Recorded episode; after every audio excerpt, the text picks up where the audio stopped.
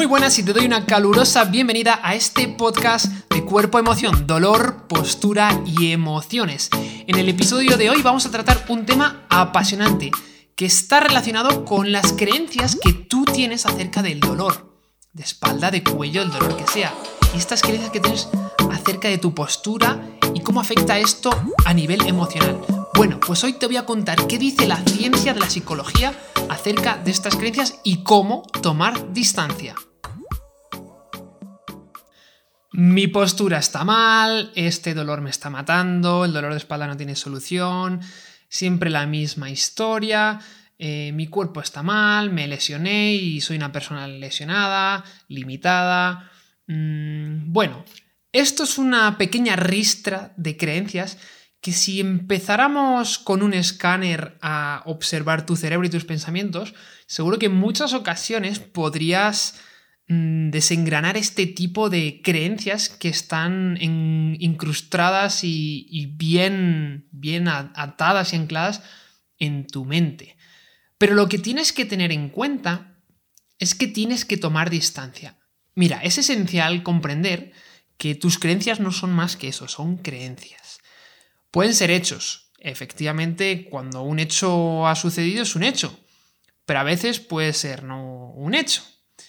Por ejemplo, si en alguna ocasión mm, te has levantado con dolor de espalda o has tenido una época en la que hay días concretos en los que tienes dolor de espalda y tú te dices, es que me levanto todos los días con dolor de espalda.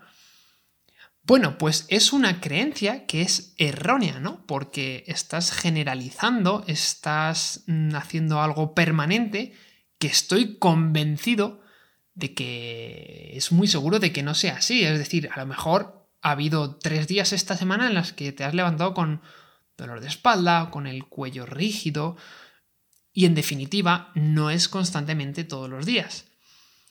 Entonces, analizar esto desde esta perspectiva eh, es bueno porque podemos tomar distancias. Otro ejemplo podría ser, por ejemplo, con la postura. A mí me pasa en gran ocasiones que cuando trabajo con clientes, a lo mejor pues me dicen, no, es que mi postura está mal, tengo, tengo una curvatura hacia este lado o siempre estoy con los hombros hacia adelante. Bueno, pues volvemos a lo mismo, estamos generalizando algo que que quizás no sea una evidencia tan permanente y constante.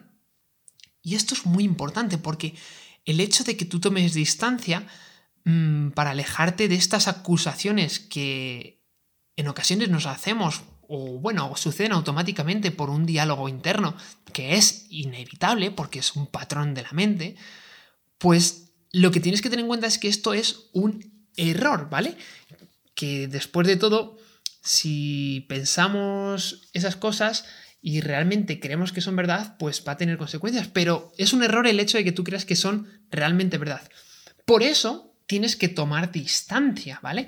Porque lo que nos decimos para nuestros adentros cuando algo sale mal o cuando, por ejemplo, tienes un episodio de dolor más mm, intenso, pues podría ser algo que tuviera una carencia de fundamento como por ejemplo acusaciones que a lo mejor alguien te puede hacer en un día y tú dices, va, esto que me está diciendo esta persona no me importa. Sin embargo, puede que tengas la tendencia a, a tomarte más personal estas creencias que tú mismo o esta crítica que tú mismo puedes tener en tu, en tu diálogo interno. Sin embargo, es interesante porque nuestras explicaciones reflexivas por lo general son distorsiones. Son simplemente a veces malos hábitos de pensamientos que son producidos por algunas experiencias desgraciadas del pasado. Y aquí, pues esto se abre una, aquí en, esto que te he dicho, ¿no? Que son mm, experiencias que pueden venir por el pasado y eso, ha creado ciertas creencias. Aquí se, abre, aquí se abre un amplio abanico porque, bueno, pues mm, pueden ser eh, episodios de dolor que hayas tenido, mm, un accidente de tráfico que tuviste, mm, que se reían de ti porque tenías una postura o tenías escoliosis cuando eras pequeña o pequeño, porque a lo mejor eh, el profesor de educación física te decía que es que tú no valías para hacer ejercicio, para moverte. Bueno, una gran cantidad de, de situaciones que pueden haber generado, pues precisamente lo que te estoy diciendo, esas explicaciones que generalmente están distorsionadas y que no se adecúan a los hechos. Pero sin embargo, lo que tienes que tener en cuenta es que son solo creencias y las cosas pues no existen solo por el mero hecho de que las creamos.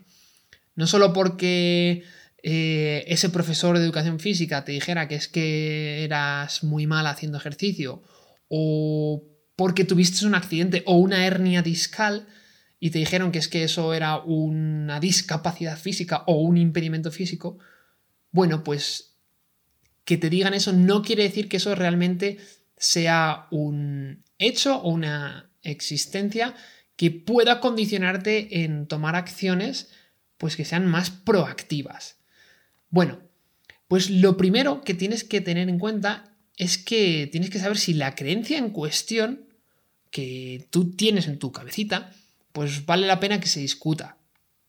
Es decir, tienes que analizarla y ponerla en juicio. Imagínate que vas ahí al juzgado y dices, hoy vengo aquí a traer esta creencia. Siempre estoy con dolor, siempre la misma historia. Bueno, y el segundo paso que se dará es poner en práctica la discusión.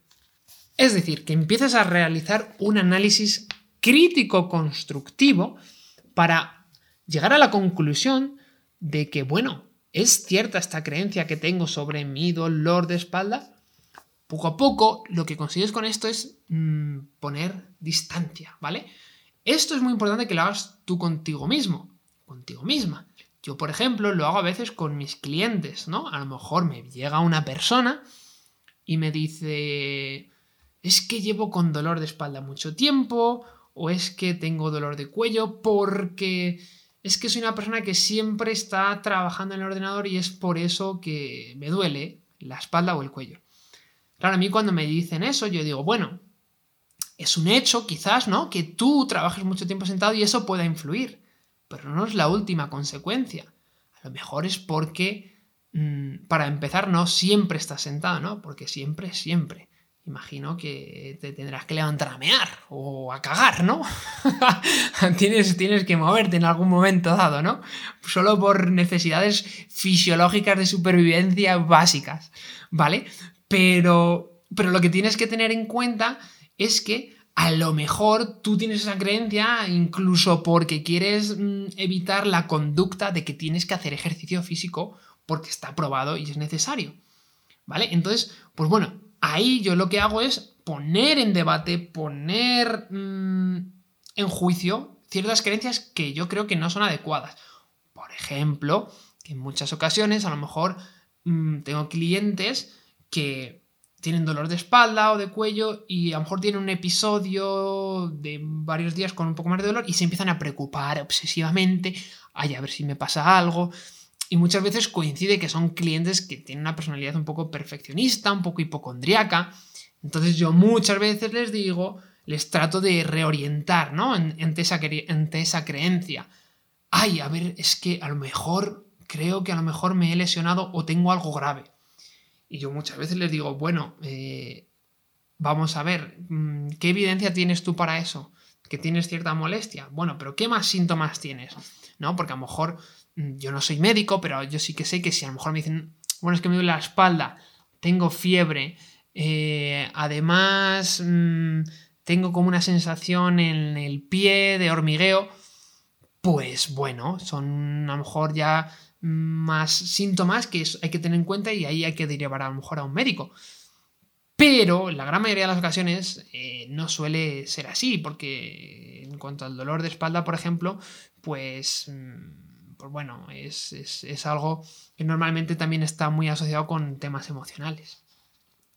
Entonces, pues bueno, lo que tenemos que tener en cuenta para cerrar este capítulo es que mm, te recomiendo, te recomiendo que analices tu diálogo interno y las creencias que tienes acerca de tu postura, acerca de tu cuerpo, acerca de si tienes dolor o de si tuviste una lesión, porque ahí vas a descubrir que a lo mejor mm, pues no son del todo ciertas, como estos pequeños ejemplitos que te he puesto yo.